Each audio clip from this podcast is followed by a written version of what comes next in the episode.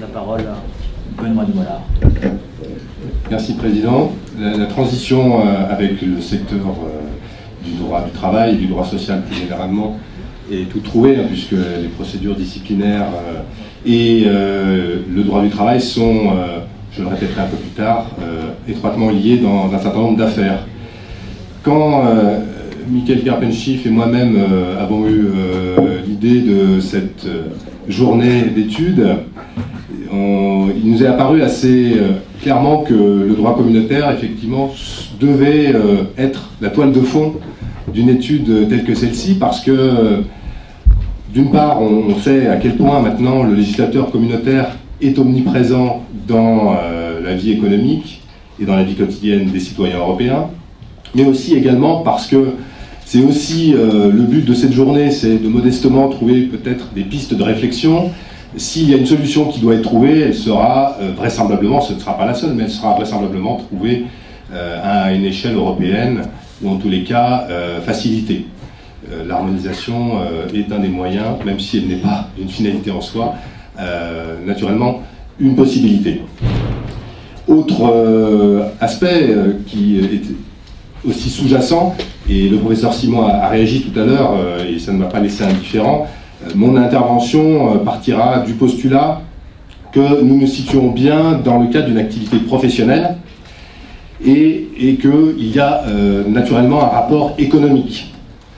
C'est vrai qu'on peut le déplorer, on peut effectivement imaginer d'autres pistes. Et, et d'ailleurs, dans le cadre des aides d'État, on pourrait imaginer des contreparties qui effectivement viendraient atténuer donc les constructions de partenariats euh, privés, publics, euh, euh, avec des contreparties en termes d'intérêt général, de, de, lien avec le tissu social, ce type de, montage pourrait effectivement avoir toute sa place et atténuer la dérive que certains dénoncent, et en tout cas la réalité d'une forme d'économie du sport qui existe aujourd'hui. Le lien avec le droit communautaire qui fait prévaloir le principe de libre-échange économique provient précisément de cette essence économique du sport professionnel. Le droit social, et en particulier le droit du travail, tel qu'il s'est construit, n'est pas adapté, ou n'est plus adapté en tout cas, à l'équilibre spécifique guidant les relations de travail dans le sport professionnel.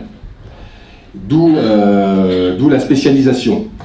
Le sport professionnel ne peut pas s'exonérer des règles de nature communautaire, ça a été rappelé euh, ce matin à plusieurs reprises, euh, euh, et effectivement, la forme de cette journée entraîne forcément quelques répétitions, mais c'est aussi intéressant, je pense, de traiter les mêmes aspects du point de vue du droit matériel et du point de vue du droit du contentieux, car en matière de sport, effectivement, le contentieux est une source non négligeable de, de normes et d'évolution des règles applicables. Le droit communautaire irrigue depuis de nombreuses années le droit social interne. Les directives transposées en droit national, euh, même si ce n'est pas toujours euh, conscient euh, par la plupart des citoyens européens, est omniprésent. Donc ce lien entre le droit social interne et le droit communautaire est incontournable aujourd'hui. Doit-on accepter que dans la relation de contrat de travail, le CDD d'usage à la française soit euh, malmené Ou euh, doit-on créer purement et simplement un contrat sui generis, organisant notamment la rémunération et euh, la mutation des joueurs? Je ne sais pas s'il y a un consensus qui se dégage progressivement au cours des interventions d'aujourd'hui. En tous les cas, il est certain que l'autonomie de règles propres au secteur du sport n'est pas d'actualité. Euh, il est évident qu'on constate dans la pratique, et mon intervention sera également une, intervention de praticien, on s'aperçoit qu'il y a des spécificités, euh, certains euh, éclairages spécifiques au sport, mais on ne peut pas parler d'autonomie naturellement. Pour maintenir la prééminence du CDD d'usage dans le secteur professionnel, qui milite pour une non-marchandisation des joueurs, parce que c'est finalement euh, peut-être aussi un des risques euh, que l'on peut voir poindre à partir du moment où les négociations et les montages divers et variés qui sont imaginés par les clubs et les joueurs professionnels peut peut-être, dans certains cas, transformer le joueur professionnel en une sorte de marchandise qu'il est possible de négocier d'une manière ou d'une autre pour arriver à obtenir des profits maximum. Il faut donc que le droit communautaire reconnaisse traditionnellement des raisons objectives pour accepter donc le recours au contrat à durée déterminée, et puis que les parties acceptent le principe et donc les conditions d'une rupture anticipée. C'est euh, bien souvent le cas.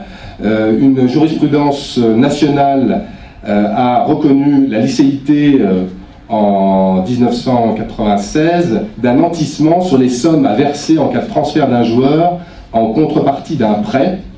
L'idée était qu'il y avait une créance future à l'encontre des clubs au profit desquels le transfert pouvait s'opérer.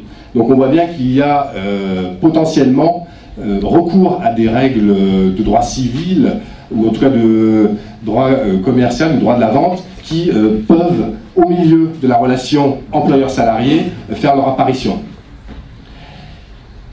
Le transfert est inhérent au contrat de travail du joueur professionnel. Les parties doivent donc pouvoir librement organiser les conditions de la rupture et il ne peut pas s'agir euh, d'un acte de vente, manifestement. La licéité de la clause prévoyant à l'avance le versement d'une somme forfaitaire aux dépens de la partie, euh, ne respectant pas l'engagement contractuel, euh, a été reconnue notamment devant un conseil de prud'homme en 2006. Je ne traiterai pas dans le détail tout euh, le débat qui concerne les clauses libératoires, prévues et organisées par les instances sportives, nationales et internationales, en vue de préserver la stabilité contractuelle et donc l'équilibre entre les clubs sportifs. C'est vouloir se protéger contre toute tentative abusive de débauchage. Si la clause libératoire permet d'évaluer par avance une somme à titre de clause pénale, indemnisant pour partie le préjudice subi par les clubs, cela n'empêche pas de considérer que euh, les conséquences de la rupture du contrat de travail sont organisées par avance par les parties et donc euh, relever davantage d'une rupture d'un commun accord. C'est vrai qu'on essaye de tirer les règles du contrat de travail dans tous les sens pour euh, essayer de, de, faire cadrer avec l'objectif financier qui est recherché. Serait-il pas plus simple de considérer par essence au départ que le contrat à durée déterminée sera rompu d'un commun accord et qu'ensuite on aménage cette rupture d'un commun accord? Cette hypothèse n'est naturellement pas applicable à tous les cas, mais dans certains, euh, dans certains cas, euh, tout à fait envisageable. Au regard des pratiques sportives, ne peut-on pas considérer que la rupture anticipée, loin d'être une pratique systématique, relève d'une pratique euh, courante dans le sport professionnel? C'est un constat évident, on l'a rappelé ce matin. Les principes du droit commun des contrats peinent à s'appliquer en droit du travail, qui, par essence, cherche à protéger une partie dite faible, mais quelle est la partie faible, encore une fois, dans la relation entre euh, un joueur professionnel et son club professionnel. Il y a, euh, au-delà du débat euh, que Jacques Barthélemy énonçait ce matin sur l'essence ouvrière du contrat de travail, il y a aussi du code du travail, il y a aussi cette idée que finalement le rapport de force qui peut exister dans un contrat de travail habituel n'existe plus ou très peu dans le cadre du sport professionnel. Les enjeux sportifs sont diamétralement différents. Le sportif professionnel ne peut pas être considéré comme une partie faible de la relation tripartite euh, qui le lie donc entre son club d'origine et le club recruteur. Il est donc quelque part nécessaire de trouver une nouvelle manière d'organiser la relation de travail. Mon propos euh, s'articulera en deux temps. Je traiterai euh, dans un premier temps euh, des exemples de décisions qui ont été rendues dans le domaine du droit du travail et verrai en quoi le pouvoir sportif justement n'est plus totalement souverain dans le contentieux sportif. Et puis dans un second temps, je reprendrai des décisions, trois décisions en matière de contentieux de sécurité sociale. En ce qui concerne euh, le contentieux sportif dans le droit du travail spécifiquement, force est de constater que le pouvoir sportif n'est plus du tout souverain euh, dans ce domaine, si tant est qu'il ait été un jour. mais on voit effectivement un nombre croissant de dossiers se présenter à nous et un nombre croissant donc, de décisions être rendues par le juge national. Le droit commun du travail a-t-il réellement un avenir dans le contentieux du sport? C'est la question qu'on peut se poser. Contentieux du sport entendu naturellement comme contentieux survenant dans le cadre de la relation employeur-salarié. L'arrêt Bosman de 1995, c'est grâce à l'arrêt Bosman de 1995 que, euh, notamment dans l'affaire euh, olympique lyonnais contre Bernard, la compétence d'ordre public du Conseil euh, de prud'homme a pu être rappelé et confirmé. Effectivement, le juge national n'a pas jugé utile de saisir à nouveau le juge communautaire pour trancher une éventuelle question préjudicielle. L'arrêt Bosman était suffisamment clair à ce titre.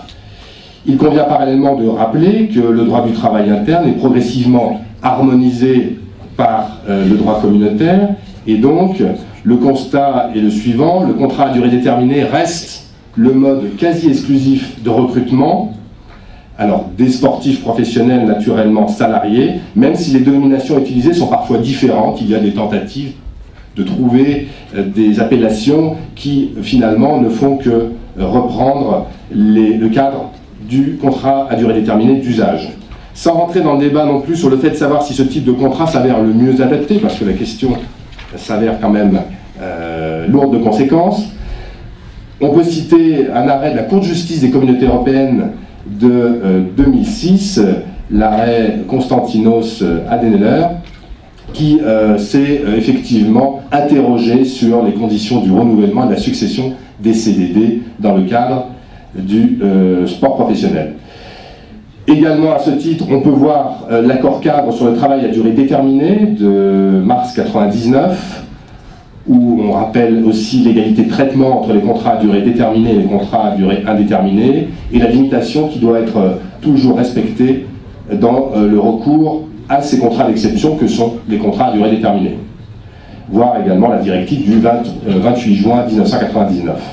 Parallèlement, comme l'a rappelé Olivier Martin, la Convention collective du sport, dans son chapitre 12, prévoit notamment à l'article 12.3.2.3, que les contrats à durée déterminée euh, sont conclus potentiellement euh, pour cinq saisons sportives, c'est-à-dire qu'on a effectivement un CDD qui peut avoir une durée euh, maximum de 60 mois, avec des possibilités de renouvellement tacite. Alors la première affaire que je veux évoquer avec vous, c'est effectivement une affaire qui concerne l'Olympique lyonnais et le joueur Bernard. Obligation pour le joueur espoir de signer un contrat professionnel dans le club formateur euh, est-elle compatible avec le droit communautaire? Au fil du temps, c'était habitué à ce que les litiges entre clubs formateurs et joueurs en formation soient portés en priorité devant les organes internes de la FIFA, à travers sa chambre de règlement des litiges, puis devant euh, le tribunal arbitral du sport. On peut citer pour mémoire euh, la sentence donc Sissoko contre Valence et Agia de 2004 ou euh, l'affaire Flamini contre Arsenal et Olympique de Marseille de 2005. Or, dans l'affaire Bernard, Olympique lyonnais, on se retrouve donc confronté à des normes d'origine interne, pour le coup, la charte du football professionnel, qui concerne donc le contrat euh, du joueur espoir. Également l'article L211-5 du Code du sport, qui ne fait pas de référence, euh, il faut le préciser anglais, à une quelconque indemnité en cas de refus par euh, le joueur espoir de signer son contrat avec son club formateur, mais uniquement si le contrat est conclu avec un autre club que le club formateur.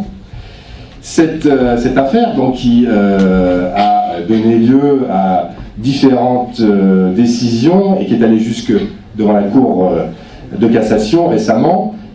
Cour de cassation qui euh, donc a pris acte de la décision de la Cour d'appel de Lyon, jugeant qu'effectivement cette clause était contraire à l'article 39 du traité européen.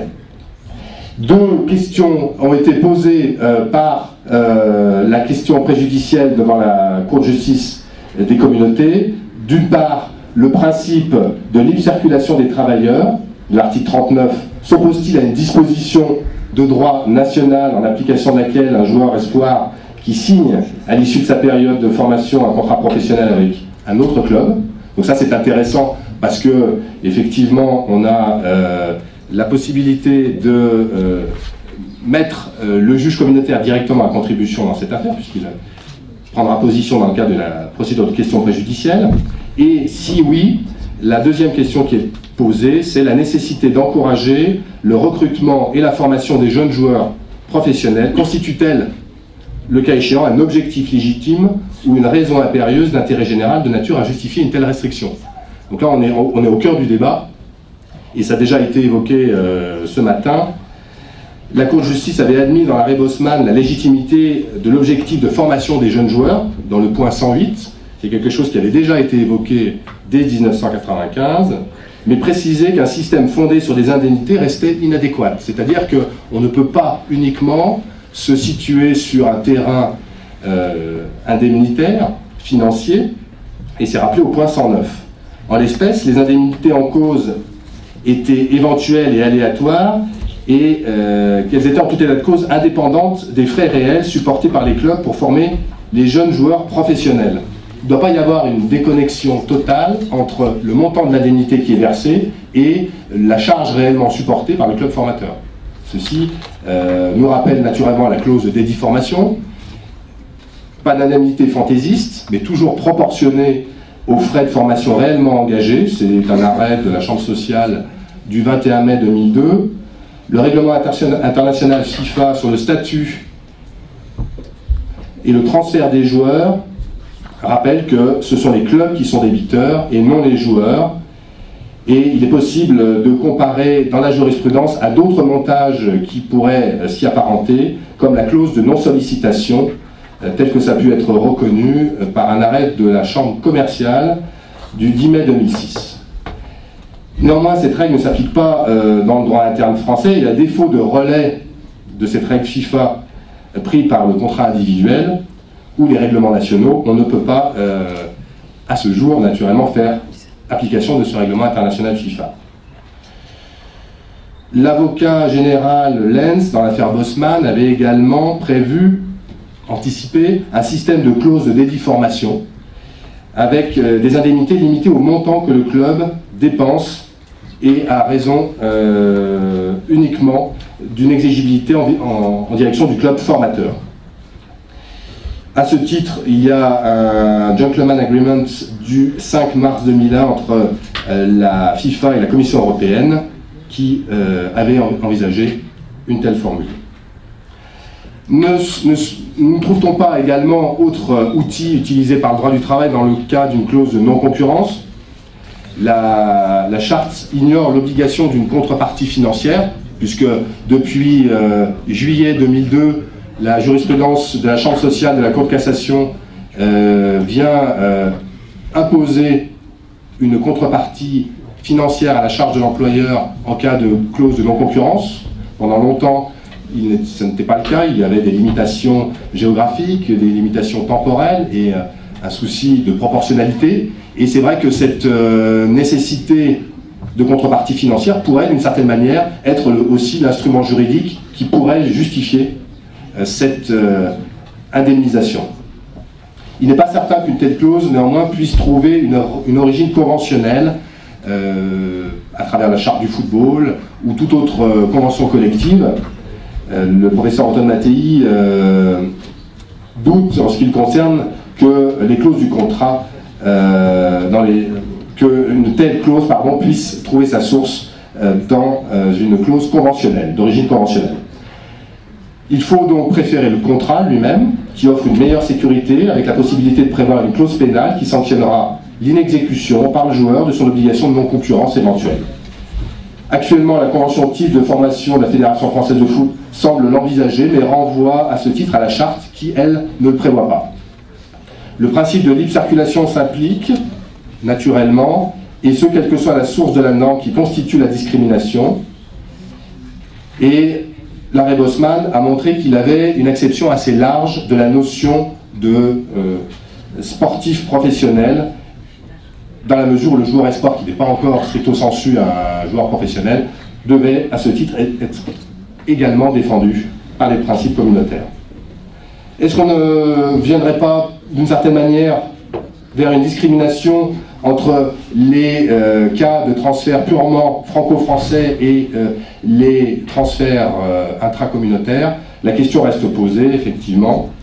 L'arrêt de la Cour de justice de 2000, Lettonen, reconnaît les, les raisons impérieuses d'intérêt général et, dans ce cadre, assure que, effectivement, la finalité de la loyauté dans le déroulement des compétitions peut, d'une certaine manière, déroger à certains principes, mais il ne peut pas y avoir de transfert tardif susceptible de modifier sensiblement la valeur sportive d'une équipe au cours d'un championnat pour, naturellement, garantir la comparabilité des résultats. Donc là, on voit bien dans ce premier exemple de l'affaire Olympique lyonnais-Bernard que euh, il y a une confrontation directe du droit euh, national du travail avec les normes du droit communautaire. Deuxième exemple, c'est un exemple qui concerne la confrontation ou la combinaison du droit disciplinaire, ici du droit du travail et du droit du sport, dont nous parlions juste avant. Il s'agit du cas d'un joueur professionnel sanctionné par sa fédération pour insulte à l'arbitre et dont le contrat avait été rompu sans respecter scrupuleusement la procédure disciplinaire du droit du travail. C'est un arrêt de la Cour d'appel de Paris, Coulommiers, Brie Basket. Deux pouvoirs disciplinaires se trouvaient donc confrontés avec une nature différente, exercées par des personnes différentes, avec des typologies de sanctions qui étaient elles-mêmes différentes, et donc des contentieux réglés par des, organes eux-mêmes différents. Donc on a, on a dans cette euh, hypothèse deux dispositifs de règlement disciplinaire et euh, du droit du travail qui sont euh, parallèles l'un à l'autre. Autre exemple concerne la frontière entre l'arbitrage et la procédure préalable on a effectivement euh, soit un droit disciplinaire d'origine conventionnelle, et ça, en droit du travail, on le connaît euh, de manière assez classique. Il y a des conventions collectives qui prévoient, dans le cadre des procédures de licenciement notamment, des obligations euh, de devoir respecter d'abord une procédure disciplinaire interne. De l'autre côté, il y a l'impératif de conciliation.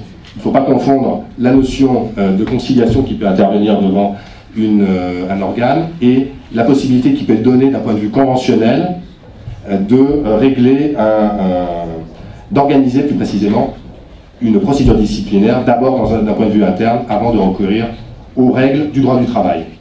En l'espèce, donc la rupture du contrat de travail d'un footballeur professionnel ne s'est pas avérée spécifique. Les dispositions législatives et réglementaires prises dans le domaine du droit du travail qui présente un caractère de ordre public, euh, présenter les garanties nécessaires et donc euh, la possibilité d'offrir aux salariés les mêmes garanties sur ses droits que le Code du travail.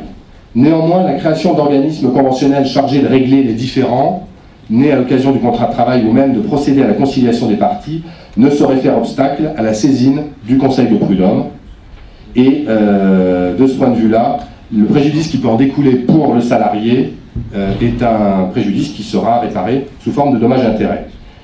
Si la fonction de l'organisme conventionnel est d'ordre disciplinaire, sa saisine et la procédure constituent effectivement des garanties de fond, à condition que le licenciement intervienne pour un motif lui-même disciplinaire. Il s'agit donc de l'arrêt de la Cour d'appel de Besançon du 30 janvier 2007. J'en viens maintenant euh, à trois autres exemples de jurisprudence qui concernent plus spécifiquement le droit de la sécurité sociale. Tout d'abord, un arrêt de la deuxième chambre civile du 14 décembre 2004 qui concernait donc euh, l'AGIA et euh, l'URSAF. Il s'agissait des honoraires versés à un joueur professionnel pour l'exploitation commerciale de l'image individuelle du sportif il a été euh, décidé que euh, ces honoraires devaient être soumis à charge car ils n'étaient pas dépourvus de lien avec le contrat de travail. Donc là, on voit que dans cette affaire, effectivement, euh, avec les, trois critères habituels du, lien de subordination qu'on a rappelé ce matin, la prestation de travail, la rémunération et le lien de subordination qui sous-tend toute relation de travail. Ici, le juge s'est contenté de tenir compte du lien étroit qui existait entre ces prestations d'exploitation commerciale et le contrat de travail lui-même. Deuxième exemple d'arrêt de la Chambre civile de la Cour de cassation du 13 décembre 2005. Il s'agissait là du domaine cycliste, avec des prix et des primes de compétition versées par la Fédération de cyclisme aux coureurs cyclistes salariés. Il a été également reconnu que ces euh, primes devaient être soumises à charge, bien que le versement ait été effectué à l'occasion d'une compétition étrangère à l'association.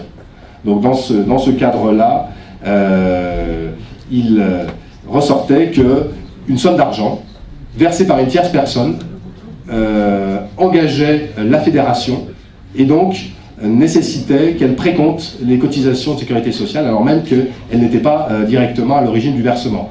Donc là, c'est un montage qui existe déjà en, droit de la sécurité sociale. On, le voit parfois dans des domaines, euh, notamment commerciaux, lorsque les fournisseurs euh, peuvent verser des gratifications à des, vendeurs. L'employeur n'est pas l'origine de cette prime, c'est un fournisseur qui verse directement aux salariés une prime en nature ou en espèces, mais qui doit, dans ce cadre-là, être nécessairement réintégré dans l'assiette des cotisations sociales, considéré donc de ce fait comme un revenu au sens de l'article L242-1 du Code de la sécurité sociale. Autre exemple euh, concerne cette fois-ci euh, le tribunal des affaires de sécurité sociale de Lyon, qui a d'ailleurs été confirmé par euh, une décision de la Cour de cassation du 20 décembre 2007 concernant l'affaire Foé, effectivement ce joueur qui était décédé lors d'une compétition qui avait lieu d'ailleurs sur le territoire de, la ville de Lyon. Ce joueur avait été prêté temporairement à un club étranger par l'Olympique lyonnais et ne devait pas, à partir du moment où il exerçait son activité sur le territoire étranger, être soumis au régime de sécurité sociale français. Ça a été confirmé donc par la Cour de cassation. Ceci est assez classique au regard du règlement communautaire euh, sur euh, la, reconnaissance mutuelle des systèmes de sécurité sociale de 71. Donc on voit bien qu'on est là euh, dans un dispositif qui est de droit commun communautaire et qu'il n'y pas de spécificité. Dernier point, que, dernier exemple que je voudrais évoquer avec vous concerne une décision qui a été légèrement évoquée ce matin par Barthélémy, euh, concernant euh, euh, la Fédération française de foot, deux arrêts ont été rendus. L'un concernant les joueurs de l'équipe et un autre concernant les arbitres. En ce qui concerne les arbitres, donc c'est un arrêt de janvier 2009, hein, qui est tout récent. Pour mémoire, tant le tribunal des affaires de sécurité sociale que la Cour d'appel de Paris avaient donné satisfaction à la, Fédération française de football en retenant l'argumentation développée autour d'une mission de service public qui a d'ailleurs été consacrée depuis lors par le législateur, puisque vous savez, euh, le statut des arbitres a été réformé en octobre 2006 et euh, offre maintenant toutes les garanties de protection euh, de l'indépendance des arbitres, leur donne également un statut spécifique de protection euh, dans l'exercice de, leur fonction en tant que personne investie d'une mission euh, euh, de puissance publique. Et le législateur a tranché pour rattacher ces travailleurs indépendants que pourraient être les arbitres au régime général de la sécurité sociale. Donc ce premier, ce premier aspect de la décision de janvier 2009 de la Cour de cassation n'est pas trop surprenant puisque la notion de service public découle assez directement du statut qui a été par ailleurs reconnu par la loi du 23 octobre 2006. En ce qui concerne les joueurs de l'équipe de France, pour mémoire, le tribunal des affaires de sécurité sociale avait donné satisfaction également à la fédération en annulant un redressement initial. La Cour d'appel de Paris a toutefois réformé le jugement du tribunal en relevant un certain nombre d'éléments factuels caractérisant, selon elle, l'existence d'un lien de subordination. Et tout l'enjeu de cette décision était de savoir s'il existait, oui ou non, entre les joueurs professionnels sélectionnés en équipe de France et la fédération elle-même un lien de subordination. Et euh, telle était, semble-t-il, euh, l'opinion de la Cour d'appel de Paris. La Cour avait analysé la nature juridique des sommes versées au regard de la question du sponsoring collectif de l'équipe de France et avait rendu un arrêt défavorable à la fédération. La euh, Cour de cassation a à nouveau également censuré la cour d'appel et considéré que les joueurs étaient également, et là c'est vrai que peut-être cette position peut porter un peu plus à discussion, le débat est ouvert, d'ailleurs cette affaire, je ne donnerai pas plus de, commentaires puisqu'il y a un renvoi devant la cour d'appel de Versailles, mais c'est vrai que cette affaire est un, exemple assez intéressant d'adaptation du droit de la sécurité sociale aux nécessités euh, du sport professionnel. Mais, encore une fois, il n'y a pas à proprement parler euh, d'autonomie et de spécificité du droit, de, droit de la sécurité sociale sportif. En conclusion, je souhaiterais, euh, pour répondre à la question qui nous est posée aujourd'hui, revenir sur finalement la notion du droit du travail spécialisé au secteur sportif et plus largement à la notion de droit spécial. Qu'est-ce qu'un droit spécial? Est-ce que c'est une vision spéciale euh, sur une matière de droit commun ou est-ce que c'est plus précisément un corpus de règles? C'est vrai que les termes laissent parfois un petit peu euh, la place à la confusion. La combinaison du pragmatisme communautaire et de l'évolution des rapports employeurs-salariés euh, laisse plutôt penser qu'il faudrait effectivement, comme le suggérait Jacques Barthélémy ce matin, essayer de faire preuve euh, d'inventivité à l'avenir, car le, montage euh, s'il existe, soit il est anticipé par le législateur, soit il est imaginé par les opérateurs eux-mêmes, mais les abus de droit risquent d'arriver en nombre croissant parce que le législateur n'aura pas anticipé, législateur communautaire ou législateur national, anticipé la nécessité de créer une nouvelle forme de relation contractuelle entre les sportifs professionnels et euh, leur club euh, employeur. Vers, euh, ne doit-on pas également lutter contre la marchandisation des sportifs professionnels le, fait que la sphère économique soit large au regard du droit communautaire ne doit pas non plus sous-entendre que tout est dans le commerce et que euh, l'on pourrait effectivement progressivement arriver à une marchandisation des personnes de manière un petit peu euh, choquante et de toute façon contraire à la Convention européenne des droits de l'homme qu'on nous rappelait euh, opportunément au début de l'intervention. Merci de votre attention.